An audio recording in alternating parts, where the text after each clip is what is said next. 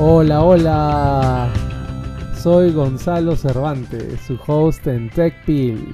Hoy, miércoles 15 de noviembre de 2021, no te pierdas nuestras cortitas de tecnología sobre Toyota, China, inflación en el Reino Unido, Dogecoin, Apple, Google, Starbucks y Snapchat.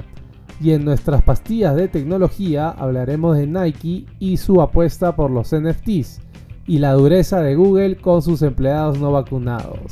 Empezamos con TechPill.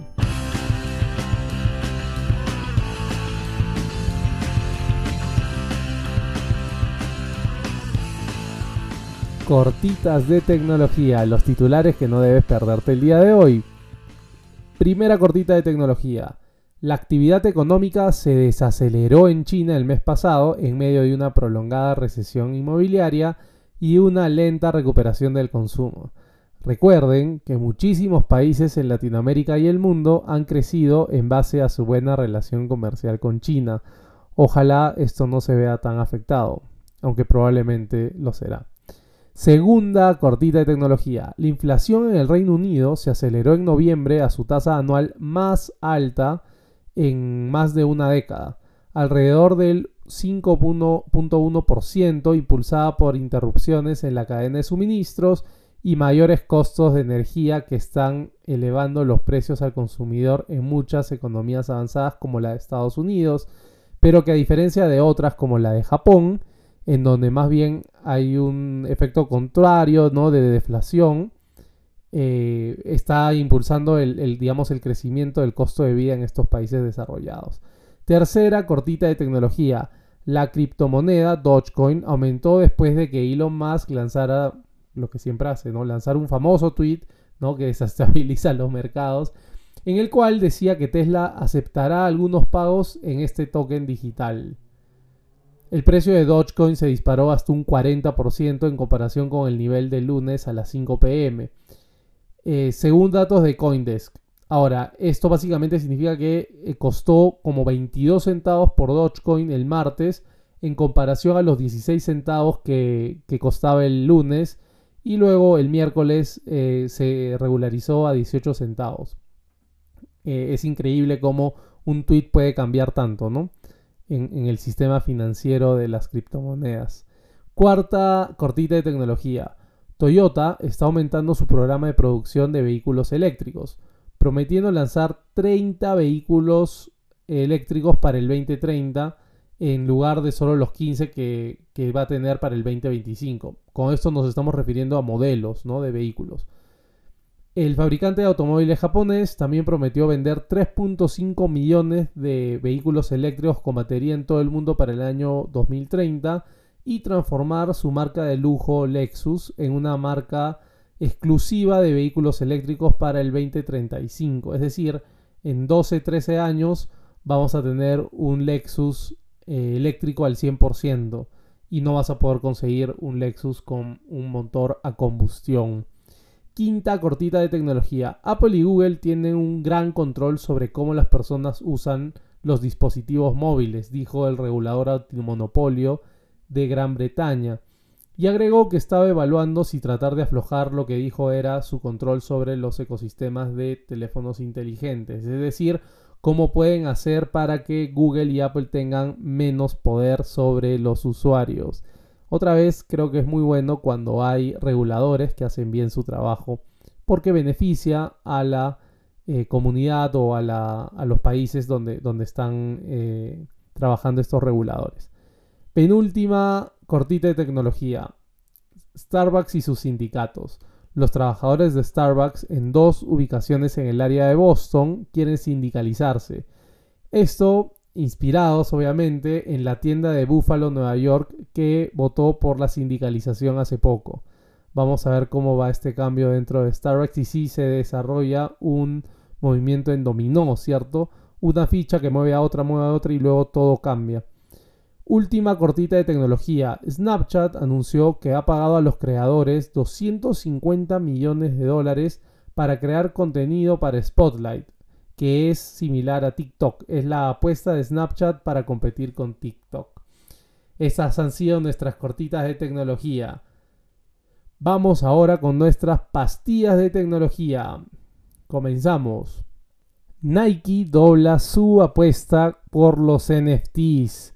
Nike se está sumergiendo con mayor profundidad en el mundo de los coleccionables basados en blockchain, anunciando que está adquiriendo el estudio NFT RTFKT, que en realidad se pronuncia NFT Artifact, que es un estudio bastante famoso en el mundo de los NFTs.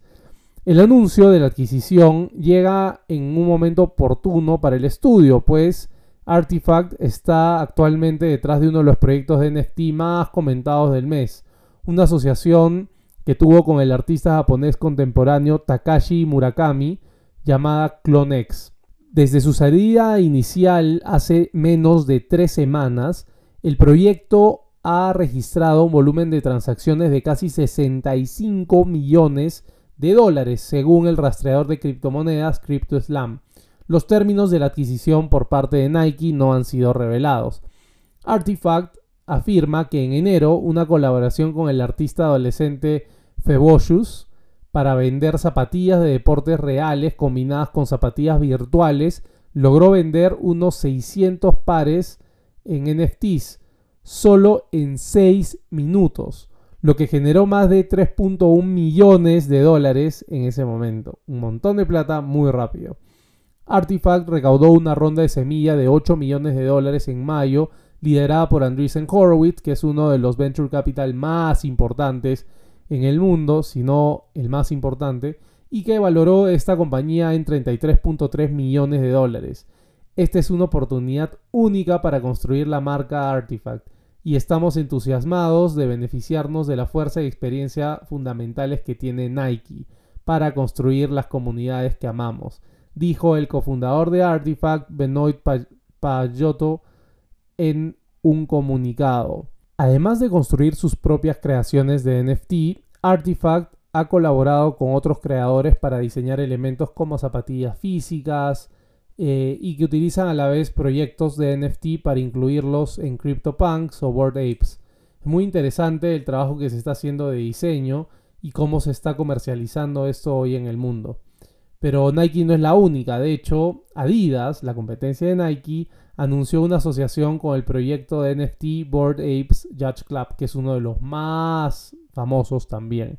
Vamos a ver cómo se va desenvolviendo esto en el futuro y qué otras marcas empiezan a invertir y doblar su apuesta por los NFTs y el mundo del blockchain. Vamos con nuestra segunda pastilla de tecnología. Google se pone duro contra los no vacunados. Google dijo a sus colaboradores que perderán su salario y que eventualmente podrán ser despedidos si no cumplen con la política de vacunación COVID-19 de la compañía según documentos internos vistos por la cadena de noticias estadounidense CNBC. Un memorándum distribuido por el equipo de liderazgo dice a los empleados que tienen hasta el 3 de diciembre para declarar su estado de vacunación y cargar documentación que muestre pruebas de que se han vacunado, o también para solicitar una exención médica o religiosa súper importante saber que eh, Google está permitiendo excepciones por motivos médicos y religiosos. Creo que eso puede ser bastante bueno, ¿no? La compañía dijo que después de esa fecha comenzaría a contactar a los empleados que no hayan subido su estado o no estén vacunados, así como aquellos cuyas solicitudes de exención no fueron aprobadas. El documento dice que los empleados que no hayan cumplido con las reglas de vacunación antes de la fecha límite del 18 de enero serán puestos en licencia administrativa pagada por 30 días, es decir, 30 días que no van a trabajar y se les va a pagar. Después de eso, la empresa los pondrá en licencia personal no remunerada. Significa que no van a ir a trabajar y tampoco se les va a pagar hasta por seis meses. Seguido de eso, se va a poder rescindir el contrato, es decir, van a ser despedidos. Un portavoz de Google dijo que en un comunicado que nuestros requisitos de vacunación son una de las formas más importantes en que podemos mantener a nuestra fuerza laboral segura y mantener nuestros servicios en funcionamiento. Y agregó también que la empresa respalda totalmente la política de vacunación. Si bien gran parte de la industria de la tecnología continúa retrasando los planes de regreso al trabajo y las empresas grandes y pequeñas se preparan para un futuro más flexible, ¿no? En donde haya algo de hibridación, es decir, con partes de la, de la fuerza laboral yendo a trabajar eh, presencialmente y otras desde casa, con algunos días en casa, con algunos días presencial. Google exige que su fuerza laboral llegue finalmente a las oficinas físicas tres días a la semana en algún momento del año 2022. Y bueno, eh, muestra una paciencia bastante limitada para aquellos que se nieguen a recibir vacunas, ¿no? Eh, dicho sea de paso, todos eh, los colaboradores de Google tienen acceso amplio a, estas vacunas.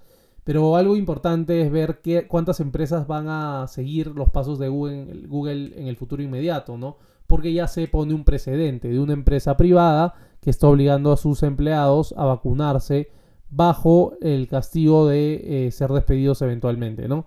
Ahora, seamos bien claros, estamos hablando de por lo menos 7 a 8 meses en donde el, trabajador va a poder vacunarse o encontrar otra forma de, cumplir con este eh, reglamento de Google.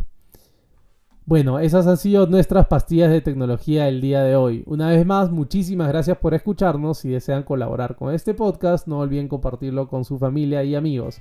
Si desean que hablemos de algún tema en específico, escríbanos por Instagram o Facebook. Nos pueden encontrar como TechPil con doble L. Gracias también a Forget the Well por la música del episodio de hoy. No olviden calificar este podcast y dejar un comentario en donde sea que lo estén escuchando. Nos vemos este viernes con más noticias y acontecimientos del mundo startup y de las empresas más grandes de tecnología. Que la fuerza los acompañe. Larga vida y prosperidad.